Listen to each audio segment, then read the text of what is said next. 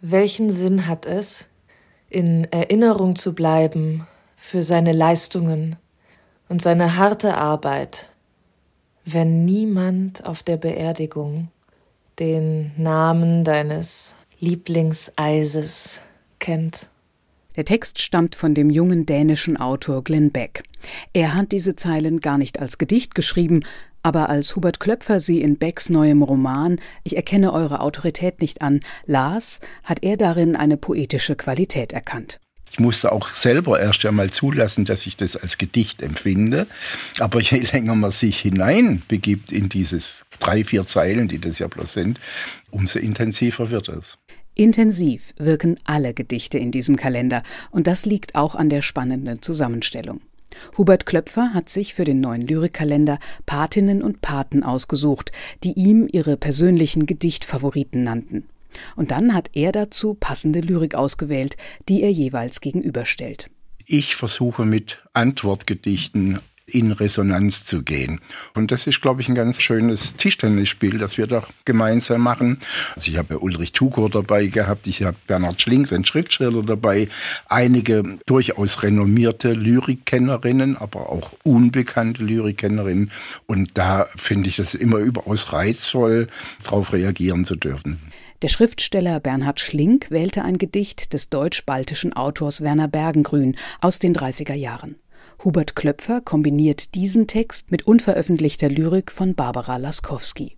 Ein wenig von der Natur das Leben abschauen, sich hineinfallen lassen in die Tage, den Sinn des Lebens im Leben erfahren, vielleicht ein wenig ergebener werden, sich einstellen auf die Anforderungen, sicher wie ein Tier im täglichen, den Gedanken Luft zum Atmen und Wachsen, den Träumen Raum, mutig zu werden, die Verzagtheit in Schranken weisen, erkennen, wann Kampf sich lohnt. Barbara Laskowski und Hubert Klöpfer kennen sich seit mehr als 50 Jahren und der Verleger freut sich sehr, dass er als einziger ihr Gedicht in seinem Kalender zeigen darf. Sie schreibt eigentlich nur für sich. Und immer wieder aber war das Gespräch zwischen uns, Mensch, Barbara, äh, gib's doch frei, lass uns da draußen ein Buch machen. Aber dazu kam es nicht. Aber ich finde sie wirklich für entdeckenswert. Sie hat einfach was zu sagen. Sie tut es ja mit ganz zurückgenommenen Mitteln. Und das ist, glaube ich, gerade bei dieser Form Gedicht, ja, das Faszinierende. Neben neuen und unveröffentlichten Texten platziert Hubert Klöpfer auch viele altbekannte Gedichte in seinem Kalender, die neben den modernen Texten eine ganz neue Aufmerksamkeit bekommen. Darunter ist Lyrik von Rilke, Mörike, Tucholsky, aber auch der Text eines Kirchenlieds von Paul Gerhardt. Aus mein Herz und suche Freud in dieser lieben Sommerzeit an deines Gottes Gaben. Schau an der schönen Gärtenzier. Es ist ein großer ästhetischer Genuss, die Gedichte in Hubert Klöpfers kantiger und gleichzeitig schwungvoller Handschrift in königsblauer Tinte auf cremeweißem Papier zu lesen. Man spürt, mit welch konzentrierter Ruhe Klöpfer die Texte niedergeschrieben hat.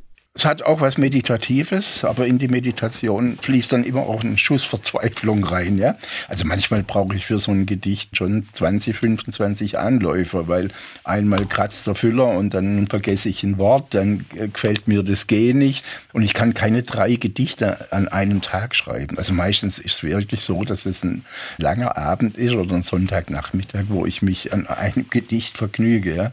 Das Vergnügen überträgt sich auf die Leserinnen und Leser. Es inspiriert sogar einige zum Auswendiglernen, und das ist nach wissenschaftlichen Erkenntnissen gesund. Ich habe auch schon jemanden gehört, professionelle, der das gewissermaßen als Antidemenzprogramm bezeichnet hat. Also meine Schrift zu entziffern und dadurch beim Lesen, beim Wahrnehmen eine kognitive Leistung aufzubringen wieder.